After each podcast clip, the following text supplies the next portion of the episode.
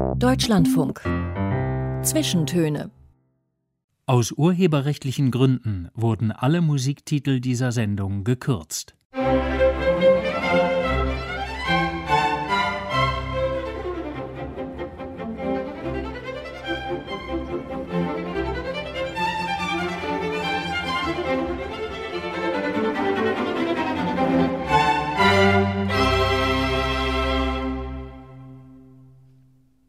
Einen wunderschönen guten Tag zu den Zwischentönen. Am Mikrofon begrüßt Sie Florian Felix Wey.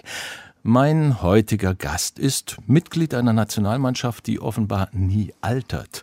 Er hat eine Literaturzeitschrift gegründet, als Student Berühmtheiten interviewt, als Journalist Romane geschrieben, als Mann und als Sohn und den Inhalt eines Romans nach der Niederschrift in die Praxis übersetzt, was vermutlich nicht ganz so reibungslos klappte wie zuvor in der Fiktion. Über all das und noch viel mehr rede ich heute mit Norbert Krohn. Herzlich willkommen, Norbert Krohn, zu den Zwischentönen. Herr Wey, herzlichen Dank für die Einladung.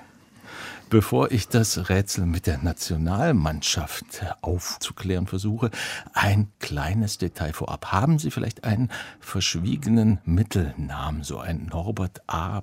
Kron oder Norbert KPM, wir sind in Berlin, Kron. Unterschlagen Sie uns da was?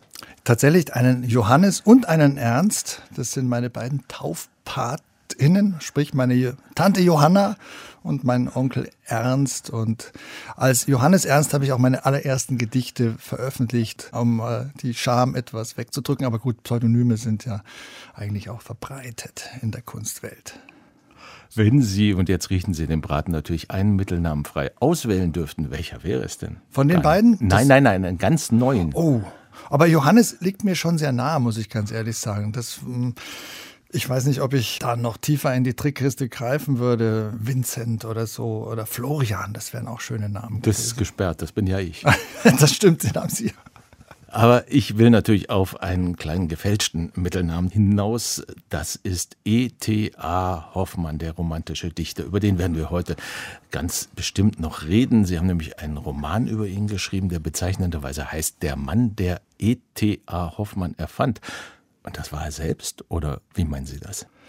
Nein, der Mann, der E.T.A. Hoffmann erfand, war ein guter Freund von ihm, der aber völlig vergessen ist und dessen Parallelbiografie ich zusammen mit der Biografie von E.T.A. Hoffmann, der jetzt den 200. Todestag hat, erzählt habe. Also es war mir eine große Entdeckung, diesen Julius Eduard Hitzig der seine Biografie als erster geschrieben hat, mal wieder bekannt zu machen, denn er ist geboren als Isaac Elias Itzig, also er hat jüdische Vorfahren und diese Geschichte ans Licht zu holen, ist unglaublich spannend und man kommt da mit E.T. Hoffmann seiner Künstlerlaufbahn und seiner Zerrissenheit unglaublich nah. Aber wir müssen es doch noch erklären bei ETA. Keiner sagt immer die Namen von ETA Hoffmann. Es ist wirklich so ein Akronym geworden in der Weltliteratur. Da ist ein kleiner Betrug drin bei, bei ETA Hoffmann. Genau. Selbstbetrug genau. quasi ja, wenn man so will, auch ein gewisser Selbstbetrug, denn Ernst Theodor Wilhelm Hoffmann wollte immer Musiker werden, was wir gar nicht wissen. Und deswegen hat er sich den Wilhelm zu einem Amadeus stilisiert, wie Mozart eben seinem großen Vorbild. Und das zeigt ihm auch schon die Zerrissenheit. Er wollte immer ein großer Komponist werden und ist daran gescheitert. Und ja, sozusagen erst in der zweiten Karriere wurde er zu dem berühmten Schriftsteller und damals schon Bestseller-Autor, der so unglaubliche Texte hinterlassen hat, dass sie immer noch faszinieren. Und als Musiker wurde er dann tatsächlich weltberühmt, aber nicht als Komponist, sondern als Held einer Oper. Richtig, in Hoffmanns Erzählungen von Jacques Offenbach geht es um ihn und um seine Lieben und vor allem um drei berühmte Erzählungen auch, die dort verarbeitet sind. Und diese Oper zeichnet sich vor allem eben auch aus, dass Offenbach etwas kreiert hat, was Hoffmann nie gelungen ist, nämlich einen richtigen Hit zu schreiben, nämlich die nicht. Nur einen, nicht nur einen. Also auch äh, der Song der Olympia da drin, das ist ja auf jedem Klassiksampler sozusagen ja. drauf. Genau, und das ist so ein bisschen die Tragik von Hoffmann als Musiker, dass er zwar sehr, sehr schöne Musik komponiert hat, aber es ist nichts uns im Gedächtnis, weil es gibt nicht diesen einen ja, Hit aus einer Oper, aus einem anderen Konzertstück, wo man sofort erkennen würde, richtig Mensch, das ist Hoffmann. Wir werden natürlich was hören von E.T.A. Hoffmann, nicht literarisch, sondern musikalisch in dieser Sendung. Aber nochmal zurück zu der geheimnisvollen Nationalmannschaft. Bei einigen Autoren, dazu zählen Sie oder auch Ihr Kollege Moritz Rinke, auch ein Romancier und Kulturjournalist wie Sie, werden immer mit dem Zusatz vorgestellt, Sie seien Mitglied der deutschen Autorennationalmannschaft. Und das meint natürlich Fußball. Aber gefühlt würde ich sagen, seit 20 Jahren haben Sie jetzt wirklich das Wunder vollbracht, um das Sie jeder Leistungssportler beneidet, dass Sie nicht altern, eine quasi ewige Nationalmannschaft. Wo sind die Jüngeren, die da an die Tür klopfen und sagen, äh, ihr dürft jetzt in die Altherrenmannschaft? Oder es ist durchaus so, dass da Jüngere an die Tür klopfen und auch ganz ausgezeichnete junge Fußballer nachrücken. Und da muss man sich dann schon äh, sozusagen seines Platzes, seines Stammplatzes erwehren. Und äh, ich bezeichne mich ja wenn ich gefragt werde, was für eine Position hast du als Libero, weil ich bin eben so verschiebbar auf dem Platz, auch mal auf die Ersatzbank, dass ich dann weiter in dieser Mannschaft spiele. Und jetzt ist geplant, dass wir zur Buchmesse gegen die spanischen Autoren antreten. Die alle viel jünger sind. Das wird sich zeigen. Diese Mannschaft wird wie also einige andere Mannschaft vorher eigentlich von uns erst initiiert. Und das soll jetzt bei der Frankfurter Buchmesse stattfinden. Das hat äh, tatsächlich, zumindest damals, als das begann, auch in Zusammenarbeit mit dem DFB stattgefunden. Ist nicht nur so ein Kulturbetriebsgag? Nee, nee, ganz im Gegenteil. Also die DFB Kulturstiftung unterstützt diese Mannschaft seit langem, denn wir sind tatsächlich sozusagen ein, ja, ein sportliches Vehikel des Kulturaustausches, weil wir ja in andere Länder fahren oder andere Autoren einladen, um dann dort eben auch zu lesen, zu diskutieren. Wir waren zum Beispiel auch zur EM in Polen und in der Ukraine und haben da zum Beispiel auch mit dem berühmtesten jungen ukrainischen Schriftsteller Serhii Jadan Fußball gespielt. Und da denkt man natürlich dann auch dran zurück, was ist aus diesen Jungs, mit denen wir damals in Lemberg ganz äh, locker gekickt haben und dann am Abend in einer tollen Veranstaltung unsere Texte gelesen haben, was ist aus denen heute geworden? Wo sind die? Mhm vielleicht nachreichen ein paar biografische Daten, weil ich sie so in die Altherrenmannschaft geschoben habe. Norbert Krohn, geboren 1965 in München, aufgewachsen, auch dort seit 30 Jahren in Berlin lebend. Können Sie denn trotzdem noch so richtig bayerisch granteln? Ja, weil, wenn Sie mich jetzt provozieren, dann hat, werde ich einer schon ein paar hinter die Leffe holen. man verlernt es nicht ganz, gell? Nee. Und man, es wird auch, ich meine, ich fahre immer nach München und denke mir, sag mal, kannst du überhaupt noch bayerisch? Aber man, man wird es immer wieder sozusagen einem äh, antrainiert. Im Bus ist die Durchsage dann einmal auf bayerisch. Nächste Station, Olympiazentrum als rechts aussteigen und dann kommt es noch auf Englisch gehen. Next Station, Olympiacenter, Exit the bus on the right side. ja, großartig. Sie sind, das habe ich auch nicht erwähnt, als Interviewer, was ich eingangs sagte, als Journalist und Kulturjournalist, keiner, der im Radio arbeitet, keiner, der lange Textinterviews für Tageszeitungen schreibt, sondern Fürs Fernsehen machen sie das. Und wenn man sie surft und googelt, dann kommt man relativ schnell auf einen YouTube-Kanal, der heißt Norbert Krohn Art Stories. Da sind viele ihre Beiträge versammelt. Und ein Beitrag davon hat ziemlich viele Klicks und ist was ganz anderes. Nämlich eine fast 20-minütige Lesung und Ansprache an ihre Mutter. Das ist eine ganz, ganz besondere Geschichte, dass dieser ja, diese Lesung aus einem Buch, was zur Corona-Zeit entstanden ist, so viele Klicks erhalten hat. Das hat mich sehr gewundert. Es ist nämlich eine Auseinandersetzung mit meiner Mutter, die damals kurz vor ihrem 90. stand. Mittlerweile ist sie 92 und hält mich nach wie vor auf Trab. Es kommt aber auch meine vorher schon erwähnte Patentante Johanna vor, die mittlerweile komplett dement in einem Heim ist.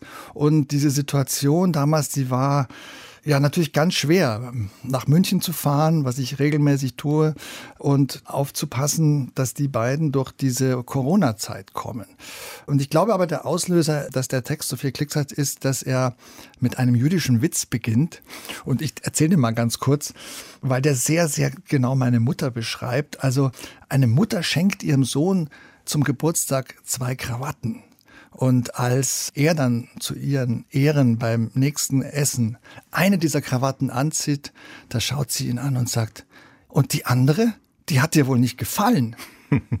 Und so ist meine Mutter. Man kann es ihr nicht recht machen, so viel, wie man ihr noch zu helfen versucht. Aber mit 92 Jahren ist sie so internetfit, dass sie dann das auch wirklich übers Internet gesehen hat? Oder? Nein, das hat sie nicht gesehen. Das fände sie auch, glaube ich, nicht gut, dass ich einen Text über sie geschrieben habe. Aber warum schreibt man? Weil man eine kleine ja, Gegenwehr gegen die Schwierigkeiten des äh, Lebens eine Sublimation sozusagen hervorruft. Und das muss sie schon abkönnen, dass ich auch mal ein bisschen über sie schreibe, bei all dem, was ich da mit ihr erlebe. Das ist ein sehr anrührender Text übrigens. Vielleicht auch das ein Grund, warum er so viel Klicks gekriegt hat. Es wird Zeit für die erste Musik, die Sie, Norbert Krohn, in die Zwischentöne mitgebracht haben. Und wir beginnen mit Matthew, eine Ballade gesungen von John Denver. John Denver. Country, bisschen fast schon kitschig, oder? Also als Sie mir diese wunderbare Einladung gemacht haben, dass ich hier mal ein paar Musikstücke mir wünschen darf, habe ich überlegt, soll ich wirklich die Jugendzünden, die mir wirklich wichtigen Stücke raussuchen oder mich so ein bisschen besser machen. Aber nein, haben wir gedacht, es muss schon richtig peinlich werden. Und John Denver war in meiner Pubertät wirklich mein absoluter Heroe. Ich wollte so wie er aussehen. Ich bin äh, zum Friseur mit einem Foto gegangen und habe dem gesagt, bitte machen Sie mir so eine Country-Sänger-Top-Frisur. Wahrscheinlich wäre es sinnvoller gewesen, ich hätte noch eine Nickelbrille aufgesetzt. Aber gerade dieser Song Matthew, also da bin ich da weggeschmolzen, habe mich auf das erste Konzert überhaupt, wo ich hingegangen bin, hingefiebert und habe die Buchstaben MA in meinen Schul Tisch eingraviert, weil MA waren auch die Anfangsbuchstaben der damals angebeteten Klassenkameradin. Fand die John Denver gut? Ganz bestimmt nicht. I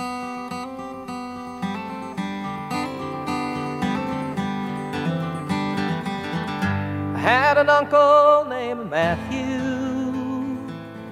He was his father's only boy. Born just south of Colby, Kansas. He was his mother's pride and joy. Yes, and joy was just a thing that he was raised on. Love was just a way to live and die. Gold is just a windy Kansas wheat field, and blue is just a Kansas summer sky. And all the stories that he told me back when I was just a lad. All the memories that he gave me, all the good times that he had. John Denver Matthew, ein Musikwunsch von Norbert Krohn, Kulturjournalist und Romancier. Wenn man jetzt so ein bisschen auf den Text geachtet hat, dann merkt man, da wird das Lob des einfachen Lebens auf dem Lande in Amerika besungen, inklusive Lob der Bibel. Und das war Norbert Krohn, Ihr Pubertätsstar? Es war mein Pubertätsstar als Sänger. Er hat eine wunderbare Stimme und er hat so viele schönere und tollere Songs geschrieben als die, die man so gemeinhin normalerweise im Radio mal hört. Also das war äh, eine Entdeckung, wo ich heute im Nachhinein mich gar nicht mehr so schäme dafür. Aber auf den Text konnte ich damals in dem Sinne nicht achten, weil das war ja immer schon bei englischer Rock-Pop-Musik das Tolle, dass man so fantasieren konnte. Man hat den Text nicht verstanden und hatte dann nur so Andeutungen irgendwie was von einer Landidylle, wo der, dieser Matthew da gelebt hat. Und ich glaube, ich habe mich einfach auch in so eine ja romantische innere Existenz sozusagen damals hineinfantasiert, weil ich eben in dieser Pubertät auch in so eine ja, in so eine innere Traurigkeit geraten bin. Und das hing mit, mit meiner Lebenssituation, mit, mein, mit der Erkrankung meines Vaters zusammen und auch mit der, ja, mit Situation meiner schon erwähnten Mutter, die damit auch umgehen musste. Ihr Vater ist früh gestorben, schreiben Sie nämlich im, wie soll man sagen, in der Widmung zu dem E.T.A. Hoffmann-Roman und der Roman hat etwas mit dem Vater zu tun. Ja, also mein Vater war ein Literaturbesessener. Er war jemand, der eine riesige Bibliothek hatte. Schon von meinen allerersten Kindheitstagen an wuchs ich in der Bibliothek mit dem Vater auf, den ich sehr geliebt habe, der mir sehr warmherzig war, aber mit dem ich Zeit meines Lebens nie ein intellektuelles oder erwachsenes Gespräch führen konnte. Denn als ich eben in die Pubertät kam, so mit 13, erkrankte er und war dann über zehn Jahre lang Pflegefall. Also das ging so in schleichenden Prozessen. Es waren Schlaganfälle. Er konnte erst anfangs dann nur noch schlecht laufen. Dann war er mal jähzorniger, weil er auch das mitbekam, zog sich immer mehr zurück als E.T.R. Hoffmann-Forscher, als Romantikforscher, der er war, immer mehr in seinem Elfenbeinturmzimmer und schließlich konnte er dann nach einem starken Schlaganfall gar nicht mehr sprechen. Und das heißt, diese von der Pubertät an, bis er dann starb, als er 63 war, diese über zehn Jahre lang, war er ein anwesender, abwesender Vater. Und das ist für mich ein Grundtrauma sozusagen für mich als, als Mensch, aber auch so als, als, als Junge, der Mann werden will, weil wie soll man sich mit einem Vater identifizieren, aber auch streiten, was ja in der Pubertät auch ganz wichtig ist, der eigentlich ein kranker, ein tragischer Fall ist, den man liebt und den man aber auch hasst dafür, dass er einen so ja, im, im Stich lässt. Eine Würde. Haben Sie Geschwister? Nee, ich habe keine Geschwister, ja. Also und ich habe damals, ich war damals natürlich in dieser Pflegesituation auch ganz stark eingebunden. Meine Mutter ist eine schwierige, dominante Frau, die aber eben auch gelitten hat unter der Situation. Dann hatte sie zwei Hüftoperationen, die waren im Krankenhaus. Ich musste dann, wir hatten schon ein bisschen Pflegedienst, aber ich habe die Pflege gemacht, auch ganz stark. Und Pflege von jemandem, der dann eben richtiger Pflegefall ist, das bedeutet eben alles. Und das ja, hat mich in diesen in diesen Jahren wirklich äh, sehr, sehr, sehr, sehr tief in die Abgründe geführt. Und, und am Anfang war das eben diese Melancholie von John Denver, die mich da sozusagen in mein Reich hat schwelgen lassen. Und ich wollte damals dann unbedingt auch Musik machen wie der. Also ich habe angefangen zu komponieren, zu singen. Und das war eigentlich meine erste künstlerische Berufung aber dann quasi immer allein, also als Solist. Sie waren ja, nehme ich an, durch die Lebenssituation auch von der gleichaltrigen Gruppe einfach aus zeitlichen Gründen ein bisschen abgeschnitten. Ja, also ich, ich hatte schon viele Freunde auch und es gab auch einen, wo wir am Anfang ein bisschen zusammen Musik gemacht haben, aber das Entscheidende war tatsächlich, ja, ich habe Klavier ein bisschen gespielt, habe mir dann aber auch eine John Denver Gitarre schenken lassen und habe da also Songs drauf komponiert man äh, ist dann allein in der Natur und singt dann so wie John Denver, Rocky Mountain High und so weiter. Oder ich habe seine Songs gesungen. Das war also so eine Flucht, wo man dann aber auch leider bald und schmerzlich feststellte, dass das Talent eben nicht reicht. Also da gibt es jetzt auch so eine, also bei, Entschuldigung, E.T.A. Hoffmann ist das auf einem ganz anderen Niveau. Der war mhm. unglaublich musikalisch begabt oder so. Aber der kam zur Schreiberei, weil er im Laufe seiner Musikerkarriere nach 10, 15 Jahren feststellte, er schafft den Sprung nicht ganz nach oben. Und ich habe also schon nach äh, zwei, drei Jahren festgestellt, äh, durch den deutlichen Hinweis eines Klassenkameraden, der eindeutig sehr musikalisch war, Norbert, das wert nix. Und dann habe ich mich sozusagen auch der Schriftstellerei und dem Schriftstellertraum äh, zugewendet. Und das war sozusagen ja diese Zeit äh, zwischen 14 und, und 17, 18. Das heißt, die Bibliothek des Vaters war zugleich aber auch eine Art Heilmittel? Oder haben Sie gar nichts da gefunden für sich zum Lesen? Also die Bibliothek des Vaters, die im Übrigen noch exakt genauso existiert und in der heute meine Mutter eben eigentlich auf dem gleichen Platz in ihrer Pflegebedürftigkeit lebt, die war für mich immer ein Raum der, der Fantasie und der Frage. Weil dieser Vater, der wusste das ja alles, was da war. Ja, der hat eine E.T. Hoffmann-Ausgabe von den fünfen, die da standen, mit herausgegeben. Da stehen heute noch sechs und acht Goethe-Ausgaben. Und da steht alles.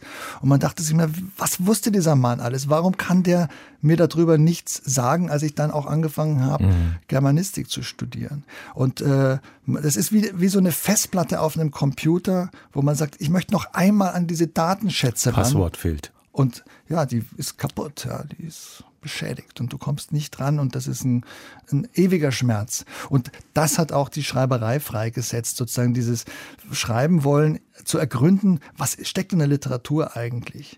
Und es hat bis jetzt gedauert, um einen, diesen Vaterroman zu schreiben, auch wenn auf ein bisschen eine andere Weise, als ich es immer gedacht habe, indem es eben ein E.T.A. Hoffmann-Roman wurde.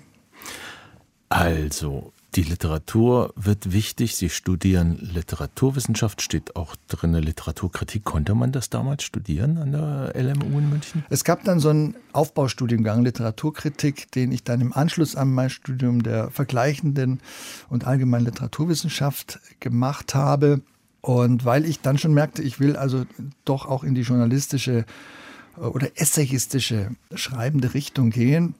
Aber der Hauptimpuls war immer, ich studiere Literatur, um Schriftsteller zu werden. So, aber jetzt kommt was ganz Merkwürdiges.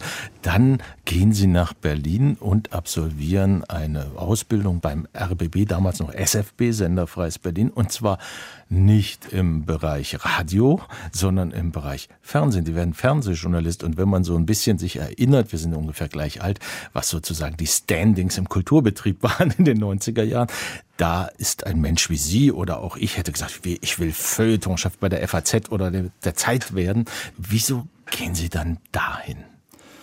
Das Fernsehen hat mich gereizt, um sozusagen die böse Gegenwelt der, der Schriftkultur kennenzulernen, um dann darüber in einem Roman kritisch schreiben zu können, sozusagen von innen heraus. Also so eine Wallraff-Impuls quasi. Also Wallraff wäre ja dann sozusagen äh, mehr so ein Aufklärungstext. Ich wollte schon was Literarisches machen und habe diese Fernsehwelt dann als eine unglaublich schöne Gegenwelt zur Schrift Welt kennengelernt, weil man, also weil sich das nicht zu sehr auf den Füßen tritt. Ich finde es immer problematisch, wenn Schriftsteller auch Literaturkritiken schreiben oder Lektoren sind. Also es gibt natürlich einige, die, die sehr gut sind, aber dann ist man immer im gleichen Saft sozusagen. Und diese Fernsehwelt, wo ich gleich in den Kulturjournalismus eingetaucht bin, bietet so viel an Begegnungen, an, an besonderen Begegnungen mit Interviewpartnern der unterschiedlichsten Couleur, aber auch immer mit den Teams und den Cuttern, mit denen man arbeitet, oder CutterInnen, mit denen man arbeitet. Und man kann von da aus dann gut auf die andere Seite, auf das Papier und auf, in die Textwelt sozusagen sich verlagern. Und das befruchtet sich auch gegenseitig. Aber ist nicht immer die Gefahr da, dass man im Fernsehen, wo das Bild das eigentliche ist, zu viel sagen will?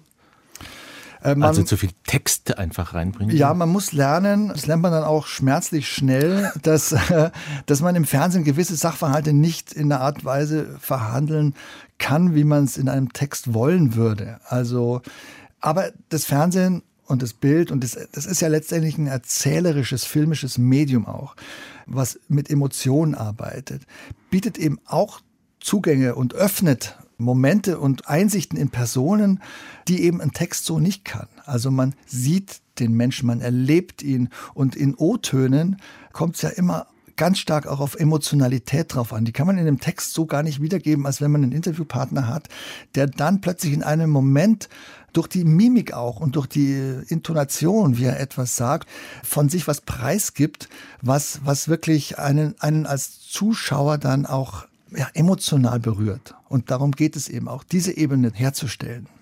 Die Mimik kann ich jetzt nicht liefern von Norbert Krohn, der mir gegenüber sitzt. Aber die Intonationen haben wir gehört, inklusive des wunderbaren kleinen Dialektausflugs. Wir sind schon an der, am Ende der ersten halben Stunde angelangt. Das heißt, es steht die zweite Musik an. Und jetzt wird eine ganz bestimmte Generation, nicht die Rock'n'Roller, sich vielleicht schon etwas ächzend erheben und ekstatische Bewegungen, naja, zu machen versuchen. So wie John Travolta und Olivia Newton-John im Film Grease 1978. You are the one that I want nach John Denver oder gleichzeitig eine Disco-Phase? Die Disco-Phase faszinierte mich damals und fasziniert mich bis heute unglaublich. Und wenn man sich diesen Song auf YouTube anschaut, wie die beiden sich umturteln dabei mit so Unfassbar, viel, diese Frisuren da drauf. Ja, es ist so, so lustig, auch mit so viel Augenzwinkern. John Travolta, ganz großartig. Und für mich ist das heute auch eine Liebeserklärung an meine Lebenspartnerin, an meine, ich sage immer, meine wunderbare wilde Ehefrau, weil wir leben in einer wilden Ehe zusammen. You're the one that I want. Ich habe sie dann auch nach äh, ja doch längeren Anläufen gefunden und dieses, sagen wir mal, äh, sich aufbauende, stimulierende auch immer wieder neckische Spiel, was in diesem Song drin vorkommt, wie die das tanzen auf so einem Kirmesmarkt in so einer in so einem Karussell, wo dann so drauf geschmiert steht Danger ahead. Das betrifft eigentlich dieses Beziehungs-Liebesleben, was man als Paar ja auch immer wieder hat und wo man auch immer wieder die Energie dann daraus zieht für die Liebe. Da machen wir es jetzt wie in einem klassischen altmodischen Wunschkonzert und Sie sagen, diesen Song widme ich der meiner diesen Song widme ich meiner Lebenspartnerin Birgit.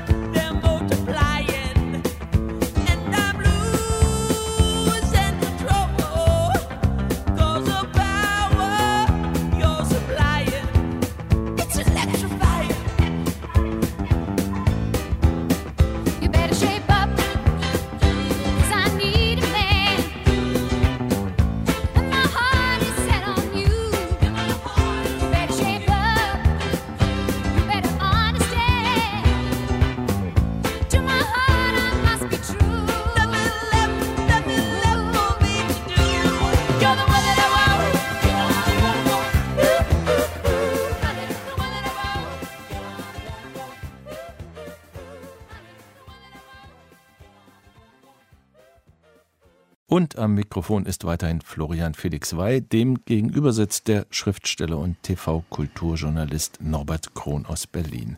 Auf seiner mitgebrachten Musikliste stehen nun The Smiths mit There's a Light That Never Goes Out, eine britische Band, die nur fünf Jahre existierte, 82 bis 87, aber folgenreich war, sagt Wikipedia. Bei mir gebe ich zu eine Leerstelle. Für Sie ein Leuchtturm, Herr Krohn? Das ist wirklich ein Leuchtturm und die Band ist auch musikgeschichtlich so einflussreich für Alternative Pop und Rock. Ja, dass es eigentlich fast über meinem damaligen Niveau, also sozusagen stattfand, weil ich habe das nicht so erkannt, sondern mich hat auch wiederum diese poetisch-melancholische Stimmung dieser Lieder und da war ich ja ein bisschen älter, dann auch diese Ironie des Weltschmerzes, die in den Textzeilen und in den Gedichten, muss man sagen, von Morrissey zum Vorschein kommt, fasziniert.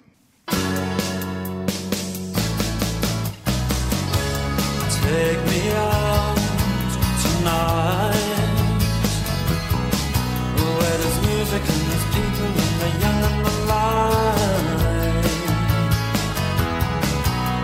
Driving in your car. I never, never want to go home Because I haven't got one anymore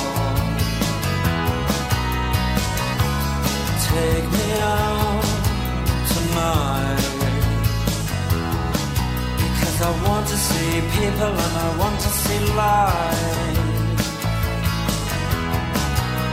Driving in your car. Oh please don't drop me home Because it's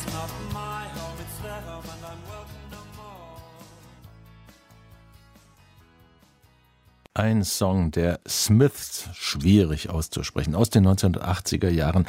There's a Light That Never Goes Out, ausgesucht von Norbert Krohn, zu Gast heute in den Zwischentönen. Und nun habe ich die große Freude, einen Roman zu präsentieren, der sich einer gemäßigt entmodernisierten Rechtschreibung des Jahres 1820 bedient. Ein wahrer Augenschmaus für alle Freunde des runden C anstatt des eckigen K, des doppelten T in der Literatur. Und was für eine Leseentschleunigung durch Rehabilitation des Dehnungshaar in vielen Worten. Norbert Krohn, was ist das bitte für eine Marotte in Ihrem Roman Der Mann, der E.T.A. Hoffmann erfand? Also dieser Roman erzählt ja die Geschichte von E.T.A. Hoffmann, der genau vor 200 Jahren in Berlin am Gendarmenmarkt sehr tragisch starb und seines guten Freundes Julius Eduard Hitzig, der ihn so erzähle ich das in dem Roman, von der Musik, die Hoffmanns eigentliche Leidenschaft war, zur Literatur gebracht hat.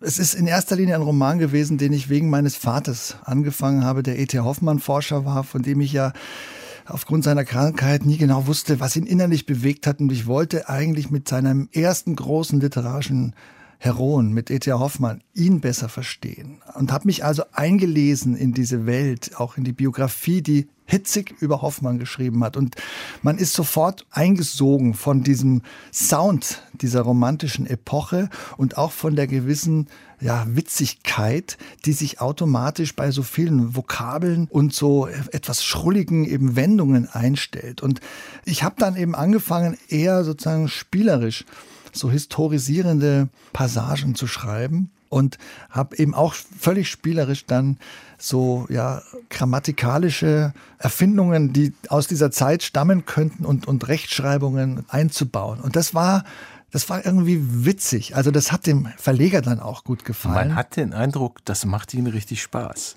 Das hat auch richtig Spaß gemacht. Man musste dann nur eine Grenze finden, wo man es hm. nicht übertreibt.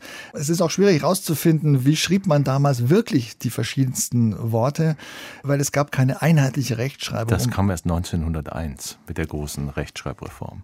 Und damals findet man eben in, in Briefen von Hoffmann bei ihm das ein oder andere so geschrieben und bei den Antworten findet man es wieder anders. Und man, man dachte sich dann, wie weit gehe ich jetzt? Aber ich wollte es so ein bisschen reintransportieren und äh, ja, das soll so ein bisschen dieses Augenzwinkern dieses Textes, der aber durchaus sehr ja, ernst und, und auch tragikomisch ist, von dieser Künstlergeschichte her transportieren. Also ich stolperte am häufigsten über das Wort Literatur mit Doppel-T, was ja vom Wortstamm her völlig richtig ist. Es kommt ja von der Letter, von, von Lettera. Also das Doppel-T war ja immer drin, aber plötzlich wird die Literatur so schnell, schon im Sprechen des Wortes. Ja. Aber das schrieb man eben damals tatsächlich so. Und das fand ich jetzt gerade eben, dass es sich um einen literarischen Text handelt, schön, das dann da so einzubauen. Hören wir jetzt mal ganz kurz ein Stück, das E.T.A. Hoffmann komponiert hat. Ein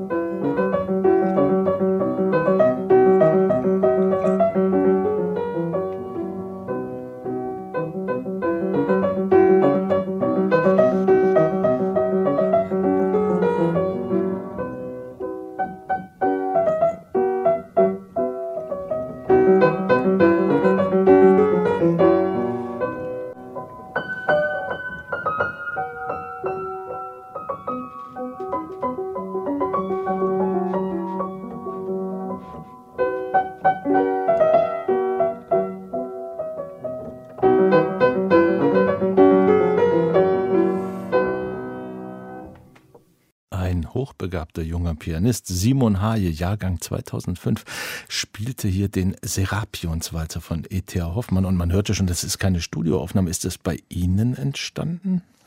Das ist auf der Buchpremiere meines Romans entstanden. Und eigentlich, Herr Wey, hätten Sie jetzt eine Gänsehaut haben müssen. Haben Sie vielleicht auch gehabt und alle Zuhörer auch, denn was wir jetzt hier gehört haben im Radio, war die Welturaufführung dieses Stückes im Radio, also medial. Das war damals die könnte man sagen, die Berliner Uraufführung dieses Walzers, der über ganz viele Jahrzehnte verschollen war. Und Steht heute noch in Wikipedia so, nicht erhalten. Genau. Also Müssen Sie korrigieren. Ich werde da noch mal ein bisschen jetzt nachhelfen. Tatsächlich ist es so, als ich meinen Roman begann, stolperte ich über die Kompositionsliste von Hoffmann. Es ist nur ungefähr ein Drittel seiner Kompositionen erhalten und dieser Serapionswalzer galt eben auch immer als verschollen. Während der Arbeit an dem Roman stellte ich dann fest, dass er doch vor ungefähr sieben Jahren in Franken in einem Sängermuseum auf einem Dachboden entdeckt und identifiziert worden war. Ja. Und dort diese Kollegen, der Herr Arlt, die haben den wohl auch einmal in einer kleinen Veranstaltung dann auf dem Piano gespielt. Es ist nur eine Seite, es ist auch nur erhalten als ein Faksimile, dann nochmal im Hoffmann-Jahrbuch abgedruckt. Und dieser Walzer spielt in meinem Roman eine ja, es ist so eine Schlüssel sozusagen Kernkraft, um den sich dann herum sozusagen was äh, gegen Ende von Hoffmanns Leben entfaltet. Und ich hatte immer den Traum, dass der dann bei der Buchpremiere in Berlin zum ersten Mal öffentlich aufgeführt wird. Denn Serapionswalzer, das spielt an auf die Treffen der sogenannten Serapionsbrüder, die sich bei Hoffmann in seiner Wohnung am Gendarmenmarkt getroffen haben. Darunter eben auch mein Freund Hitzig im Roman. Und damals muss eben Hoffmann diesen Walzer für so ein Treffen komponiert haben. Es war eine reine sozusagen ja, Wohnzimmerkomposition, eine, eine, eine Etüde, die er wahrscheinlich einmal so gespielt hat und dann aufgeschrieben hat und die nie öffentlich aufgeführt worden ist. Und wir haben dann tatsächlich es geschafft, einen Raum zu finden mit einem klapprigen Piano und dieser junge Star-Pianist Simon Haye hat sich bereit erklärt, diesen Walzer zum allerersten Mal zu spielen. Wir haben es aufgenommen. Man hört, eine Taste geht gar nicht auf dem Klavier. Und so konnten wir jetzt auch hier zum ersten Mal im Radio diesen Walzer hören von E.T.A. Hoffmann. Und das wird dann in der Biografie von Simon Haje vielleicht irgendwann mal eine kleine Fußnote sein. Er tritt übrigens im Oktober im Kammermusiksaal der Berliner Philharmonie auf. Also für einen, was ist er, 17-Jährigen? 17, ja. 17, eine unglaubliche Karriere, ein großes Talent. Er ist ein großartiger junger Musiker, dem ich sehr, sehr dankbar bin. Und er wurde dann auch auf der Buchpremiere gefragt, na, wie lange haben Sie denn gebraucht, um dieses Stück einzustudieren? Und dann sagte er, ja, ich habe mir auch anfangs wirklich Zeit dafür genommen. Ich habe mir Zeit eingeräumt und dann habe ich festgestellt, Oh, ich habe das konnte es eigentlich vom Blatt spielen und äh, es hat also einmal spielen. Der, Walzer ist ja nur eine Minute lang gedauert. Sie haben das Ende von E.T.A. Hoffmann schon angedeutet und es gibt im Buch, Sie schildern das, eine so grausam bizarre medizinische Szene, die ich ehrlich gesagt in ihrer Sinnhaftigkeit gar nicht verstanden habe. Da wird mit Brennscheren irgendwie agiert und äh, herumgefuchtelt. An was ist Hoffmann sehr jung, Mitte 40 glaube ich, gestorben? Also definitiv geklärt ist das nicht. Man hat lange vermutet, dass es Syphilis gewesen sein könnte. Das ist dann medizinisch widerlegt worden. Es ist auf alle Fälle eine Art Rückenmarksleiden, eine Erkrankung gewesen, denn er war am Ende seiner letzten Tage wirklich am ganzen Leib gelähmt. Das Ende dieser, seines Lebens war im Juni 1822 und die wirkliche Erkrankung begann in dieser Schärfe sich ab seinem Geburtstag im Januar 1822 einzustellen in so verschiedenen Schüben und nach und nach, während er in seinem Zimmer am Gendarmenmarkt im zweiten Stock hinaus auf den Platz sah, wurde sozusagen ein Glied um das andere taub und gelähmt. Und er war am Ende locked in sozusagen und hat aber trotzdem noch weiter literarische Texte diktiert da sieht man auch sein Genie. Das sind wunderbare Texte, die er quasi eins zu eins aus dem Stegreif, so wie er vorher auch geschrieben hat, unter ganz viel natürlich Alkoholeinfluss. Es war zweifelsohne dieser Alkoholkonsum, dieses exzessive Künstlerleben, das ihn auch immer wieder in, an den Rand der Krankheit schon vorher brachte und am Ende eben in diese sehr frühe, mit 46 Jahren dann zum Tod verlaufende Krankheit gebracht hat. Er hinterließ Schulden ein Deckel, sagt man im Kneipenmilieu, einen Deckel bei Luther und Wegner bis heute ein berühmtes Berliner äh, Etablissement am Gendarmenmarkt, die sich auch rühmen, dass da E.T.A. Hoffmann so getrunken hat vor 200 Jahren, in Höhe eines Jahresgehalts. Fast eines Jahresgehalts, genau 1116 Taler. Hoffmann, der sehr gute Weine schätzte und auch natürlich die, seine Runden damit eingeladen hat, ja, der hat aber vor allem dort auch zusammen mit seinem Schauspielerfreund Ludwig de Vriend immer eine so gute Show geliefert, dass die beiden Wirte, Luther und Wegner, ihm nach seinem Tod, ihm bzw. der Witwe diese Schulden erlassen haben. Weil die haben gesagt, er hat so viel PR für uns gemacht, er hat so viele Leute in unser Lokal gebracht, die kamen ja wirklich von überall her auch aus sozusagen anderen Ländern, aus Schweden und aus Dänemark, hat der Ruf sozusagen dieses Enfant terrible ja, also angelockt und hat äh, Luther und Wegner natürlich auch zu diesem Weltrumpf. das ist ja im Grunde auch das Setting dann von Hoffmanns Erzählung. Also Offenbach und sein Librettist musste das nur aufgreifen. Da würde ich sagen, das hat natürlich schon diese mythische sozusagen Dimension, die wir heute von dem Ganzen haben, angenommen. Da geht es ja auch um Hoffmanns Leben. Das hat in dieser Zeit mit Hoffmanns Leben nichts mehr zu tun. Es wird dann eben schnell eine mythische Erzählung auch, was mhm. da alles passiert ist. Luther und Wegner befanden sich damals auch nicht an der Stelle, wo es heute ist. Die heutige Location ist genau da, wo Hoffmann wohnte tatsächlich, ah. also in einem anderen Vorgängerbau, zwei Stockwerke drüber. Aber Luther und Wegner befand sich Ecke Französische Straße und war eine Kaschemme mit Torbögen, wo sich natürlich auch entsprechendes Säufer- und Künstlervolk herumgetrieben hat. So wie Sie das Ende und die Erkrankung jetzt geschildert haben von E.T.A. Hoffmann, zeichnet sich ja fast eine, ja, wie soll man sagen, groteske oder auf jeden Fall tragische Parallelität zu dem Leben ihres Vaters ab. Also im Grunde genommen auch so ein nicht, ich fall tot um, weil ich mich totgesoffen habe, sondern so ein Leidensweg mit Ausfallstufen. Das ist eine verrückte tatsächlich Parallele, wobei es bei meinem Vater ja sozusagen in einer Art Slow Motion in einer gedehnten Form, wie gesagt. Bei dem ging das ja über zehn Jahre dahin. Und bei Hoffmann war es dann ja innerhalb eines halben Jahres komprimiert. Und das könnte man aber auch wieder sozusagen metaphorisch aufladen, weil Hoffmanns ganzes Leben war exzessiv und äh, derartig komprimiert in all dem, was er gemacht hat, musiziert, Literatur geschrieben, gesoffen, äh, Leute getroffen und so weiter. Und bei meinem Vater, das war natürlich dagegen eine, eine, eine sehr, sehr, sehr Elfenbeinturmartige, zurückgezogene Existenz, der eben sehr stark in den Büchern gelebt hat. Und ja, bei Hoffmann ist es eben eine Existenz, die so ein bisschen mich auch an Rainer Werner Fassbinder erinnert, eine mhm. Einheit des Künstlerlebens, ein permanenter exzessiver Rausch des Schaffens und auch des eben Lebensvollzugs. Aber im Gegensatz zu Fassbinder hatte er einen wirklich ganz strikt bürgerlichen Beruf. Er war äh, was Kammergerichtsrat oder irgendwie sowas, also in der preußischen Bürokratie angestellt. Genau, und das war auch sehr wichtig für ihn, um einen Halt noch zu haben. Meine beiden Helden, Hoffmann und Hitzig, lernen sich eben auch als junge Juristen 1804 erstmal kennen. Und dann trennen sich die Wege, als Hoffmann es dann versucht, nur als Musiker zu leben. Er geht nach Bamberg, nach, nach Dresden und scheitert da erneut und kommt dann nach Berlin zurück, trifft Hitzig wieder. Und Hitzig ist es auch, der auch mittlerweile an diesem Kammergericht in Berlin arbeitet, äh, verhilft ihm da auch zu einer Stelle. Man muss dazu sagen, das ist auch nochmal von der heutigen Aufladung her sehr interessant, weil dieses Kammergericht ist das heutige Eingangsgebäude des Jüdischen Museums. Ach. Da saßen die also, ist gar nicht so weit weg ja letztendlich, ein Fußweg zum Gendarmenmarkt, wo Hoffmann lebte.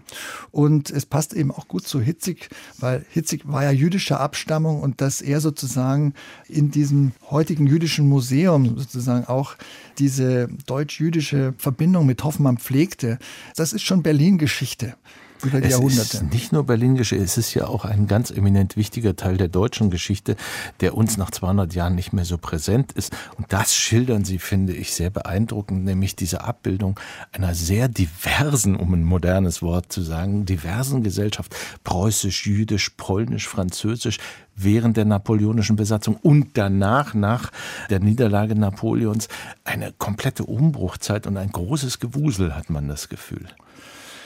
Diese Krisensituationen, die die durchlebt haben, die haben auch unglaublich viel geschichtlich bewirkt. Also diese napoleonische Zeit hat ja auch zum Beispiel dazu geführt, dass es endlich für die jüdische Bevölkerung Bürgerrechte gab.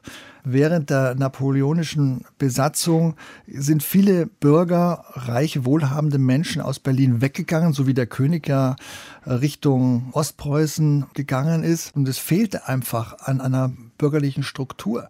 Und dann war es eben das Edikt des Königs unter maßgeblichem Zutun des Freiherr vom und zum Stein, dass die jüdische Bevölkerung eben ins Bürgerrecht versetzt wurde, was die ja vorher nicht hatten. Das führt aber parallel dann übrigens auch damals zu einem, einem ersten wirklichen bürgerlichen Antisemitismus in der Berliner Gesellschaft. Das so ein bisschen in diesem Spiegel zu sehen, dass solche Krisen es natürlich in der Historie immer gab und das dann aber auch wieder zu neuen kulturellen Entwicklungen führt, ist auch etwas, was einem, ja, in der Rückschau, ich will nicht sagen Mut macht, aber einem irgendwie etwas in einem zum Schwingen bringt. Ja. Sie hören die Zwischentöne im Deutschlandfunk. Zu Gast ist der Autor Norbert Kohn und der hat bei seinen Musiktiteln ein Chanson von Reinhard May mitgebracht. Das ist jetzt ein bisschen ein Bruch.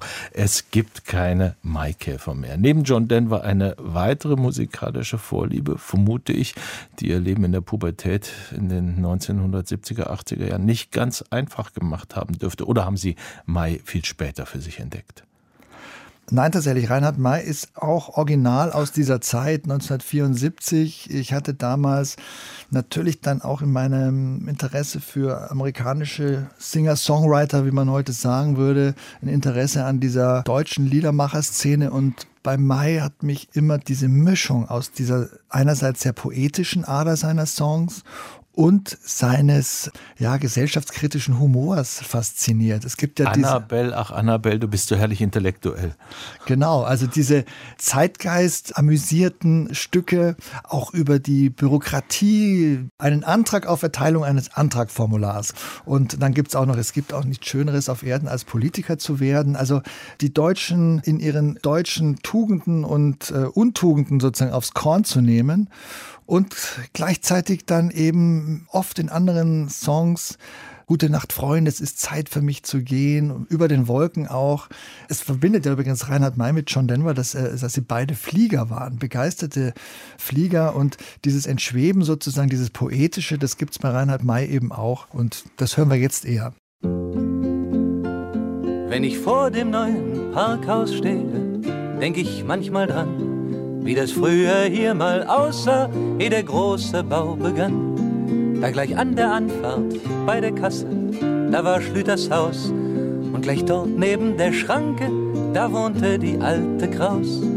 Bei der stieg ich regelmäßig jedes Frühjahr übern Zaun. Und genauso regelmäßig wurde ich dafür verhauen. In den Garten wagten sich die Nachbarskinder nicht. Und so gab's darin zur Maikäferzeit viel mehr als sonst anderswo. Ich seh mich noch heute losziehen mit dem großen Schuhkarton, mit den Luftlöchern im Deckel zu mancher Expedition. Und ich rüttelte an Bäumen und ich wühlte auch im Moos. Die Erfolge waren Reinhard May war das mit dem nämlichen Titel Es gibt keine Maikäfer mehr in die Sendung gebracht von Norbert Krohn zu Gast in den heutigen Zwischentönen. Das ist jetzt eine Studioaufnahme gewesen. Es gibt eine berühmte Live-Aufnahme von Reinhard May, wo er ungefähr 30, 40 Sekunden vorher erzählt, damit die Leute sich orientieren können, worüber er gleich singt. Denn ein paar Dinge kann man heute ganz besonders nicht mehr aufschließen. Was sind Kaiser und was sind Müller? Wissen Sie das noch? Ich weiß es eben auch nur von Reinhard Mays kleiner Erzählung da im Konzert, dass das eben verschiedene Arten von Maikäfern sind. Der Kaiser war wahrscheinlich ein besonders stattliches Exemplar und der Müller eher so eine sagen wir mal, so eine einfache Version des Maikäfers. Man muss auch noch mal dazu sagen, Reinhard May wird in diesem Jahr 80 Jahre Und alt. geht auf Tournee. Im Herbst eine Tournee, große genau. Tournee. Haben Sie ihn mal als Journalist interviewt? Ich habe ihn tatsächlich einmal interviewt, in den 90ern wird es gewesen sein. Da war er natürlich auch schon nicht mehr dieser Star der 70er. Er hat ja so jung diese ganzen Songs komponiert und getextet, dass man zu der Zeit immer nicht so genau wusste, hm, wohin geht dessen Reise auch irgendwo.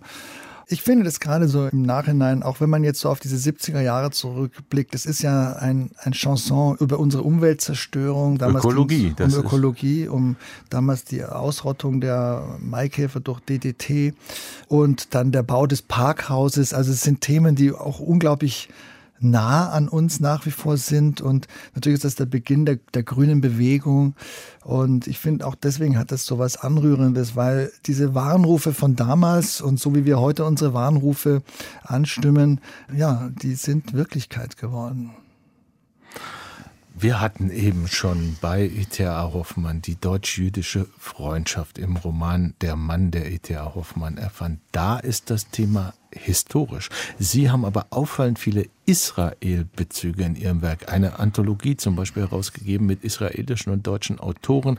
Ein Sachbuch geschrieben über die, ich weiß nicht, ob ich es jetzt richtig ausspreche, Bialik Rogozin Schule in Tel Aviv. Bialik geschrieben. Rogozin? Rogozin-Schule in Tel Aviv. Woher kommt diese Bindung? Hat das biografische Bezüge? Nein, außer dass ich mich als Deutscher mit unserer Vergangenheit, meine Eltern waren beide in der Zwischengeneration. Also das heißt, meine Mutter war bei Kriegsende 15, mein Vater war 18, war aber nicht im Krieg. Also die haben sich beide an den Verbrechen der Deutschen dieser Zeit nicht schuldig machen können und gemacht. Aber dass sozusagen beide gelebt haben, während diese Menschheitsverbrechen singulärer Art begangen wurden. Das ist etwas, was auf mir, auf meiner Generation lastet. Das entschwindet heute so ein bisschen in so einem, naja, das war mal und lässt sich einordnen in andere Völkermorde. Aber diese Einzigartigkeit des Holocausts ist, finde ich, doch schon eine Aufgabe, der man sich immer wieder als Deutscher stellen muss. Und ich wollte immer mal nach Israel, ich wollte immer mal nach Jerusalem. Das ist ja auch verrückt. Man könnte jeden fragen, warst du schon in Rom? Na klar, war ich schon in Rom, aber warst du schon in Jerusalem? Es gibt ganz viele, die da noch nie waren. Man hat auch, ich hatte auch immer so ein bisschen, ja, wie soll ich sagen, Manschetten, da hinzufahren und aufgrund der politischen Anschlagssituation äh, zum Teil, aufgrund aber eben auch vor allem dieser inneren Scham. Und dann begab es sich eben, dass wir mit der Autorennationalmannschaft ein Gastspiel in Tel Aviv gemacht haben. Also die israelischen Autoren waren zuerst in Berlin und im Dezember 2008 sind wir nach Tel Aviv gefahren und haben dort mit denen Fußball gespielt und mit ihnen gelesen. Es spielte vielleicht auch eine kleine Rolle, dass ich mir dort den Fuß gebrochen habe und dann im Gips da die letzten Tage rumhumpelte und dass ich dann auch wieder unbedingt zurück wollte. Aber ich habe mich eben sofort in Tel Aviv verknallt und in diese. In die Stadt, nicht in eine Frau in Tel Aviv. Nee, in eine Frau nicht, aber in die Menschen und in die Herzlichkeit, mit der man aufgenommen worden ist, die alles wegge genommen hat von der Bürde, mit der man da als äh, Deutscher meiner Generation hingefahren ist. Und es ist eine so herzliche und liberale und auch wiederum an das Berlin-Feeling anknüpfende Kultur dort, dass ich dann ganz, ganz oft in Israel war, immer wieder hingefahren bin, dann ohne Gips erstmal und, und Freunde und Familie gewissermaßen dort gefunden habe, also die mich aufgenommen haben.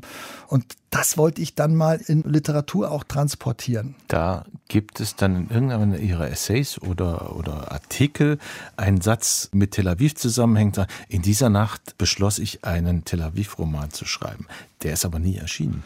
An dem bin ich tatsächlich gescheitert bisher. Vielleicht schaffe ich es ja noch. Aber stattdessen ist eben eine Anthologie entstanden, die für mich diesen Stellenwert dieses Romans gleichwertig sozusagen ersetzt. Die Anthologie heißt Wir vergessen nicht, wir gehen tanzen. Herausgegeben habe ich sie zusammen mit meinem eben Schriftstellerfreund aus dieser Fußballmannschaft, Amichai Shalev. Und wir versammeln da drin israelische und deutsche Autoren, die jeweils auf das andere Land gucken und ja, berichten, wie sie es erlebt haben, da zu sein. Vor allem muss ich sagen, dieser Titel, der drückt für mich das aus, was irgendwo die Seele dieser deutsch-israelischen Beziehungen in unserer Generation ist.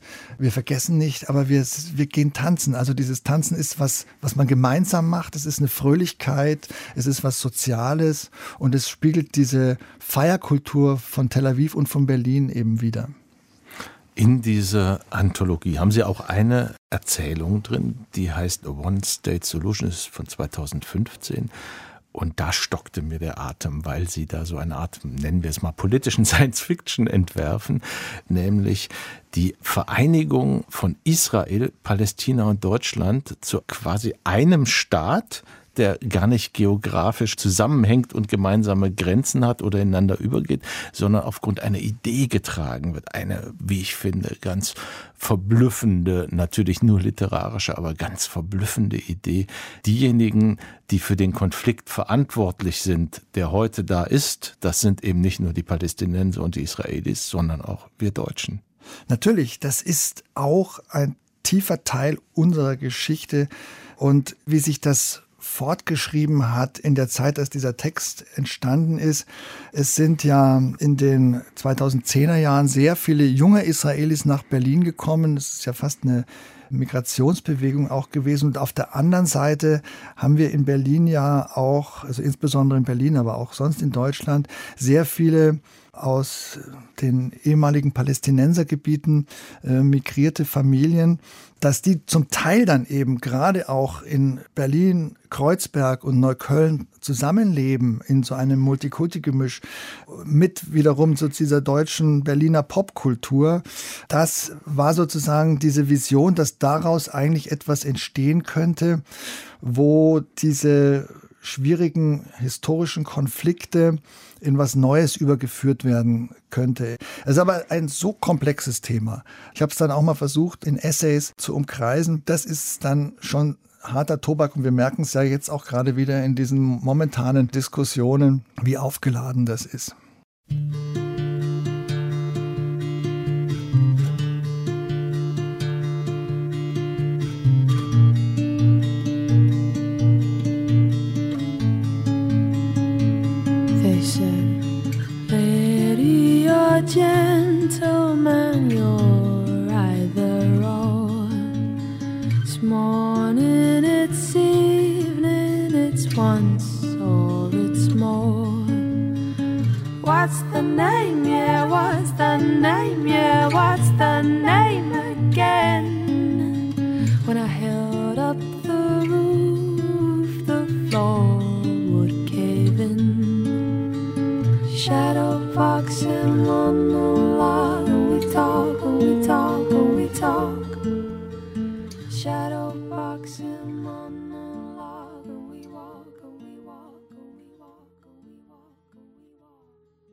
Sie hören die Zwischentöne im Deutschlandfunk. Zu Gast heute der Romancier und Kulturjournalist Norbert Krohn und der hatte sich gewünscht Shape von Sophie Hunger. Die erste Frauenstimme heute in der Musik, was keinesfalls heißen soll, dass Norbert Krohn dem Weiblichen abholt, ist ganz im Gegenteil. Reden wir also im letzten Teil der Zwischentöne über Liebe, Erotik, Beziehung und lösen wir die Andeutung vom Beginn der Sendung auf, wie man einen Roman erst schreibt und dann in die Praxis umsetzt. Der Roman hieß Der Begleiter und die praktische Umsetzung war dann eine Begleitung. Eine Begleitagentur, tatsächlich, ja.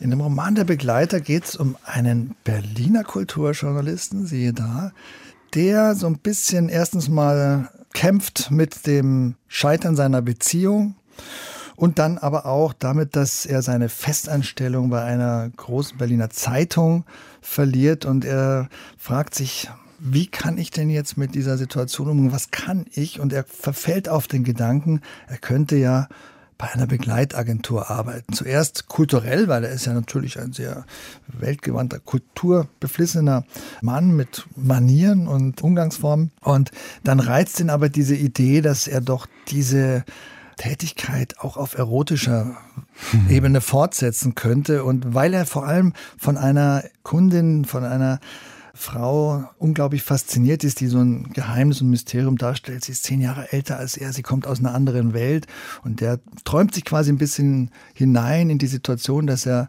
dass er sie erotisch begleiten könnte, auch, also kulturell natürlich erst auf dem gesellschaftlichen Parkett und dann eben auch in erotischer Hinsicht. Und als der Roman rauskam, wurde der natürlich verhandelt und es geht in dem Roman ja auch um die Frage erstmal, was ist Liebe in unserer kapitalistischen Welt?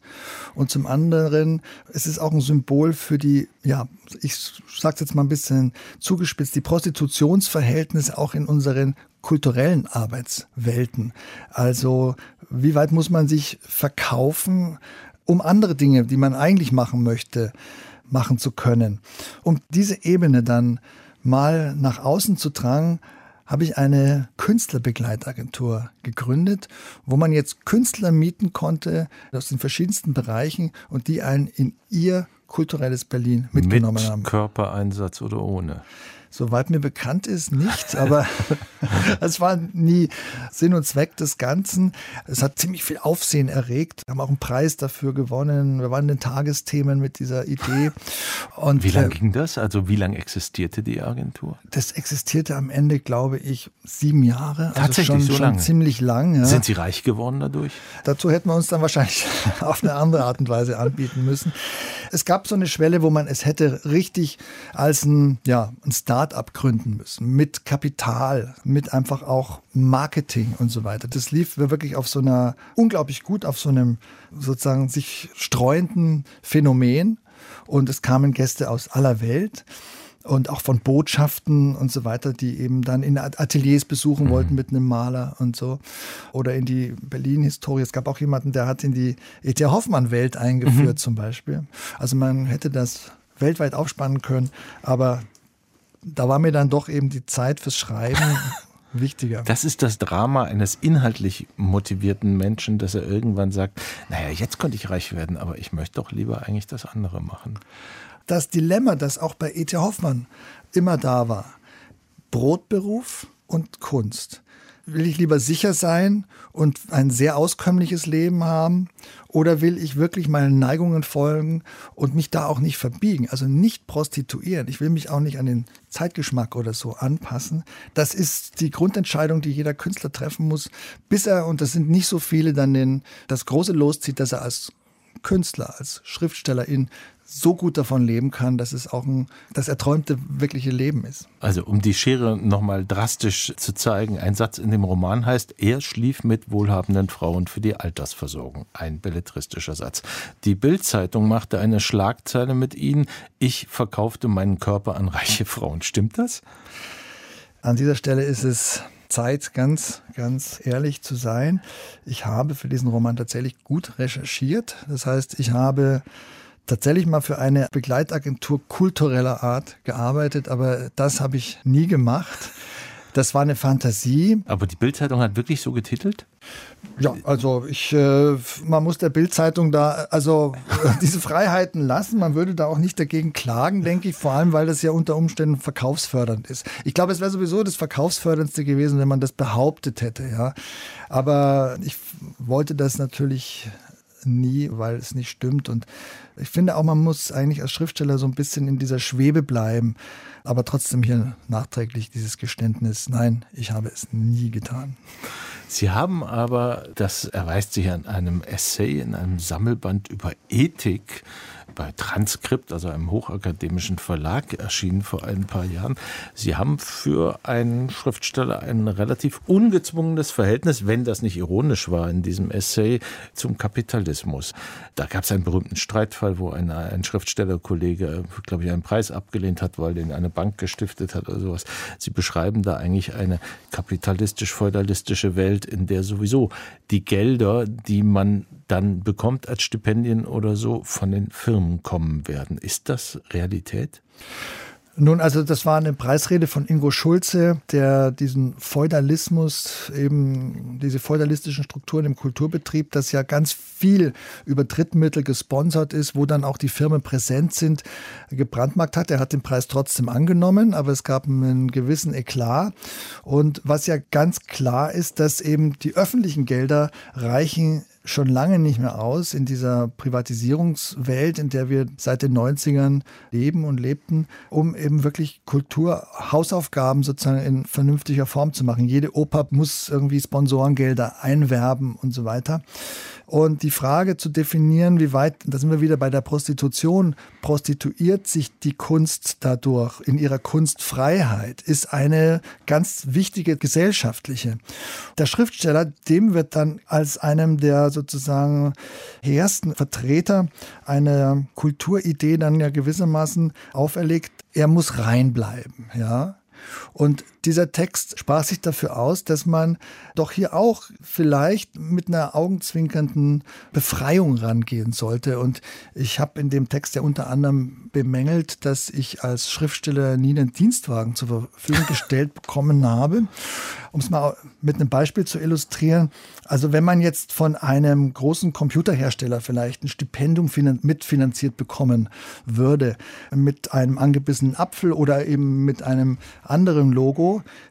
dann würde man wahrscheinlich sich als Schriftsteller, weil man ja diese Produkte auch benutzt, irgendwie nicht prostituiert fühlen. Aber wenn man jetzt von einem Autohersteller sozusagen einen Wagen gestellt bekommen würde, dann, dann würde das zu weit gehen. Dann würde das sozusagen die falsche Welt sein. Warum eigentlich? Das eine sind genauso kapitalistische Unternehmen, die uns wahrscheinlich eben mit ihren Daten Zugriffen noch viel mehr durchdringen, als es eben, wie ich da drin geschrieben habe, ein Dienstwagen von Porsche wäre. Wenn das ein E-Porsche wäre, könnte man das ja schon wieder als eine gute Tat im Sinne unserer Umwelt betrachten. Aber das war natürlich schelmenhaft formuliert und sollte diese Fragen mal aufwerfen. Es ist ein seltsames Verhältnis. Es ist zwar charmig, aber eigentlich will man es ja doch.